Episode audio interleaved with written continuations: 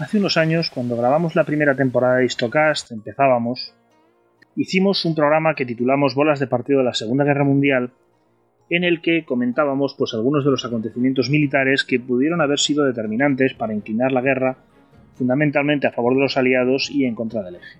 Hoy este es un tema que me gustaría retomar, pero eh, desde un punto de vista distinto. En vez de fijarnos en Panzer o en infantería o en fuerzas aéreas, me gustaría verlo desde el punto de vista de la gran estrategia, de lo que es la geopolítica que se fragua en los grandes estados mayores y en los ministerios de Asuntos Exteriores. Por lo cual, eh, me gustaría partir de una pregunta. ¿Es posible que el punto de inflexión de la Segunda Guerra Mundial fuera muy anterior a la invasión de la Unión Soviética y a batallas como Kursk o Stalingrado, donde lo hemos situado más de una vez? Para contestar a esto, nos vamos a trasladar al verano de 1940. En ese momento, Alemania es prácticamente dueña de Europa. Han conquistado media Polonia, la otra media se la ha quedado la Unión Soviética, con la que en ese momento tiene un tratado de no agresión.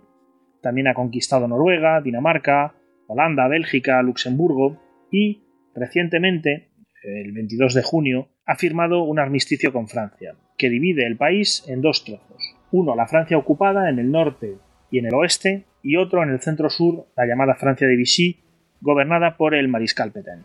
Además, Alemania ha tenido la suerte, entre comillas, de que el 10 de junio, es decir, 12 días antes de la victoria, haya entrado en guerra Italia, su socio del Pacto de Acero, con la intención de hacerse con parte de los frutos de la lucha. Sin embargo, le queda un enemigo, le queda el Reino Unido. El Reino Unido, que había declarado la guerra el 3 de septiembre, precisamente a raíz de la invasión de Polonia, sigue resistiendo y tiene en Winston Churchill un jefe de gobierno dispuesto a hacerlo hasta el final. Con lo cual, Alemania se encuentra con que a pesar de los intentos de paz de Hitler, estas ofertas lanzadas en el Reichstag, eh, que a saber si eran realmente sinceras o puramente para salir del paso, como digo, Alemania se encuentra con un enemigo al que no puede derrotar y que se niega a abandonar la contienda. Para ello, los altos estados mayores se van a poner a planificar en busca de una forma de derrotar al Reino Unido, y van a dar con cinco posibilidades. La primera es la del desembarco directo, pero para ello la planificación exige el dominio táctico de los cielos británicos, es lo que la Luftwaffe intentará durante la batalla de Inglaterra y no conseguirá, con lo cual queda descartado el desembarco. La segunda fue el bombardeo estratégico, es decir, una serie de misiones aéreas cuyo fin era destruir la industria británica, arrasar sus infraestructuras y eh, acabar con la eh, voluntad del pueblo para continuar con la guerra. Esto hubiera debido provocar o bien un cambio de gobierno hacia posiciones gobernantes más proclives a la paz o bien la rendición final del país. La tercera opción, que fue la que se implementó a fin de cuentas y la que estuvo a punto de triunfar, fue la del bloqueo naval. Para esto Alemania utilizó sus submarinos, fabricados a partir de estas fechas en grandes cantidades, eh, con la intención de cortar eh, las líneas de suministro de las islas con respecto al resto del mundo para que no entraran materias primas y sobre todo para que no entrara alimento. Esto, de haber funcionado, sin duda hubiera puesto de rodillas al Reino Unido, pero como bien sabemos, la guerra de los convoyes acabaron ganando los aliados y los submarinistas alemanes pues acabarían pagando también por su parte un alto precio para seguir adelante con esta iniciativa. La cuarta opción consistía en derrotar primero a la Unión Soviética. Como sabemos, es lo que Hitler va a hacer en 1941, pero eh, en este momento, es decir, un año antes, sigue siendo una incógnita. ¿Funcionará? ¿No funcionará? ¿Se lanzará la gran ofensiva? Eh, el 31 de julio Hitler toma la decisión de eh, girarse hacia el este. Pero aún así, como veremos, va a haber muchas negociaciones, va a haber muchos cambios de idea, se va a plantear incluso la posibilidad de retrasar esta invasión para acabar primero con Inglaterra. Pero bueno, esta opción lo que pretendía es que una vez derrotada la URSS se creara un bloque continental tan poderoso que los británicos se verían o bien obligados a rendirse o bien a la larga derrotados por él. Finalmente, una quinta opción, que era la más posible de cara a, intentar llevarla a cabo, eh, por lo menos en lo que a los medios militares del eje se refiere, fue la estrategia mediterránea. Esta estrategia pretendía que las fuerzas italo-alemanas se hicieran con el control de toda la cuenca del Mare Nostrum desde Gibraltar hasta el Canal de Suez. Esto hubiera servido para sellar el flanco sur de Europa, ya que las dos vías de acceso hacia Europa hubieran quedado eh, definitivamente controladas por alemanes en Gibraltar y por los italianos en el canal de Suez y eh, por supuesto acceder al norte de África a través del continente negro pues era una entelequia que los británicos, si hubieran intentado, desde luego nunca les hubiera salido bien debido a las inmensas, larguísimas líneas de comunicación que hubieran tenido que sostener. Sin embargo, esta estrategia mediterránea se basaba en tres premisas. La alianza de España, la connivencia de Vichy y el éxito italiano. Para que estas tres premisas eh, se colocaran a favor del eje, Hitler inició en octubre una serie de reuniones de grandísima importancia histórica. El 4 de octubre se reunió con Mussolini en el Brennero. En esta reunión, él y su aliado italiano eh, evaluaron las posibilidades de meter en la guerra a Francia y a España, sobre todo a la luz de que Italia querría anexionarse una serie de territorios que en ese momento pertenecían a Francia. Por ejemplo, la región de Niza, la isla de Córcega y ya en el ámbito colonial, pues Túnez y un sector importante del Chad. Claro, esto era evidente que no lo iba a aceptar la Francia de Vichy y en consecuencia Hitler, que por un lado contuvo pero dio esperanzas a su líder italiano, se dio cuenta de que iba a tener que hacer una magistral jugada de engaño si quería conciliar los intereses de todos estos países mediterráneos. Tras la reunión con Mussolini, el 22 de octubre Hitler se reunió con Laval. Laval, como segundo al mando en la Francia de Vichy, tenía una preocupación fundamental. Para explicarla tenemos que tener en cuenta que Francia y Alemania no habían firmado la paz. Francia y Alemania habían firmado a raíz de la derrota de la primera un armisticio.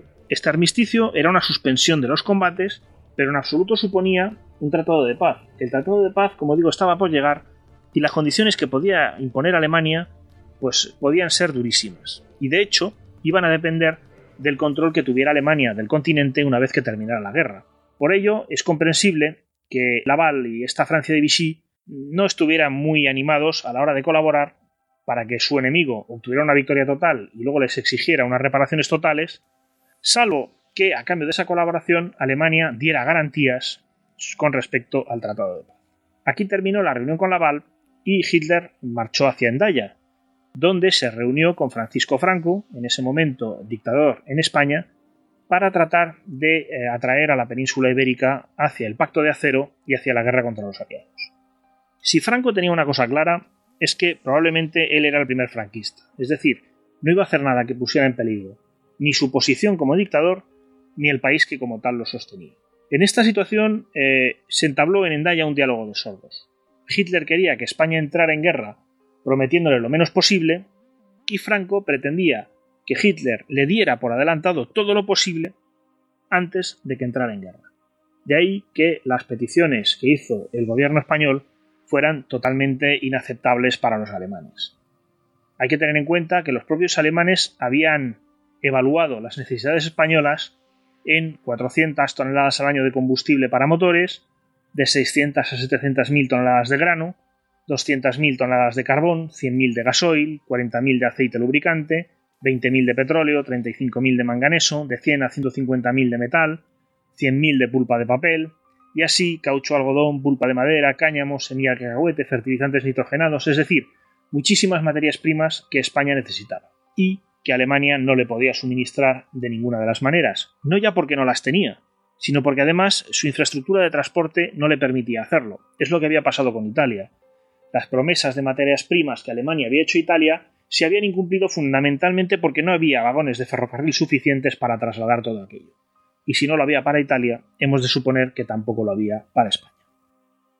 En estas condiciones, no solo Franco sabía que no se le iba a suministrar aquello que pedía en cuanto a materias primas, sino que también sabía que no se le iba a suministrar lo que pedía a nivel de posesiones coloniales.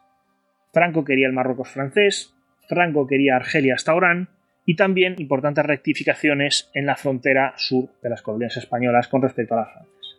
Este juego no solo era un exceso de peticiones por parte de Franco, por lo menos desde el punto de vista de Hitler, sino que para el dictador alemán también era peligroso, porque si en aquel momento en que la Francia libre estaba consiguiendo que parte de las colonias africanas francesas, como el Congo o el Chad, se unieran a su iniciativa, prometía a Franco que iba a entregarle parte de las colonias que aún controlaba Vichy, lo más probable es que esto se hiciera público y que estas colonias, que aún controlaba Vichy, a saber, Marruecos, Argelia y Túnez, acabaran pasándose también a la Francia libre, dando una puerta de acceso extraordinaria a los aliados en el Mediterráneo. Dada la situación, la entrevista de Endaya terminó sin que se llegara a nada. Hitler abandonó la frontera franco-española para no volver jamás pero en el camino hizo dos paradas más. El 24 se detuvo en Montoire otra vez, esta vez para hablar con Petain. No vamos a entrar en una conversación que fue fundamentalmente una repetición de la de dos días antes. Y el 28 de octubre Hitler se detuvo en Florencia para hablar con Mussolini. El problema que tenía Alemania con su socio del Pacto de Acero, con Italia, era que Mussolini había decidido que llevaría a cabo una guerra paralela con Hitler.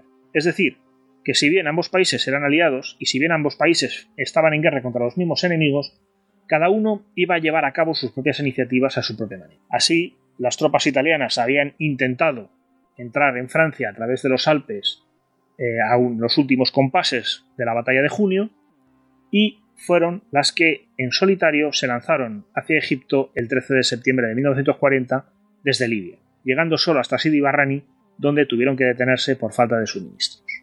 Hitler había ofrecido ayuda a su aliado en más de una ocasión, pero partiendo de esta idea de la guerra paralela, Mussolini se había negado siempre.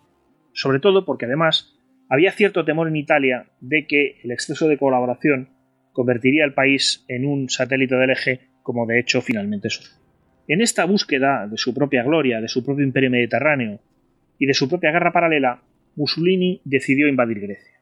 Era algo que Hitler le había pedido encarecidamente, por no decir prohibido, que hiciera.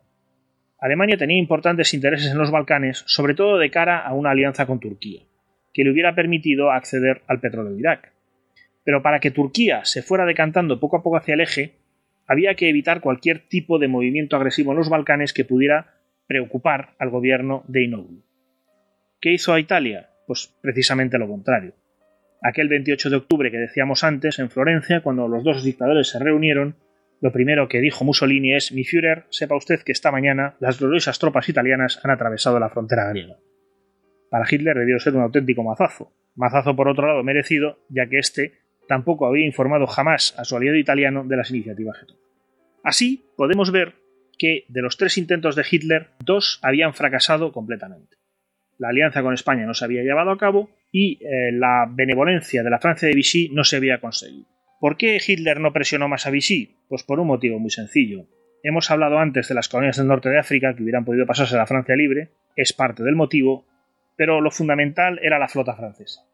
La flota francesa, concentrada en Toulon, hubiera sido una baza extraordinaria para Alemania y por ello Hitler no quería eh, alienarse al gobierno de Petain y perder las posibilidades de hacerse con esa flota en un futuro en que las cosas le pudieran ir mejor si triunfaba en la Unión Soviética.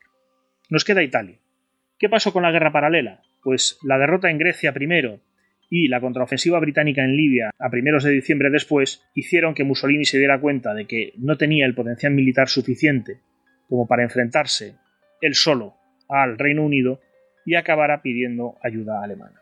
La historia del Africa Corps es bien conocida y eh, la historia de la invasión de Yugoslavia y Grecia hasta la batalla de Creta también. En todo este contexto, ¿qué pasa con la estrategia mediterránea de la que hablábamos al principio? Pues está claro que fracasó.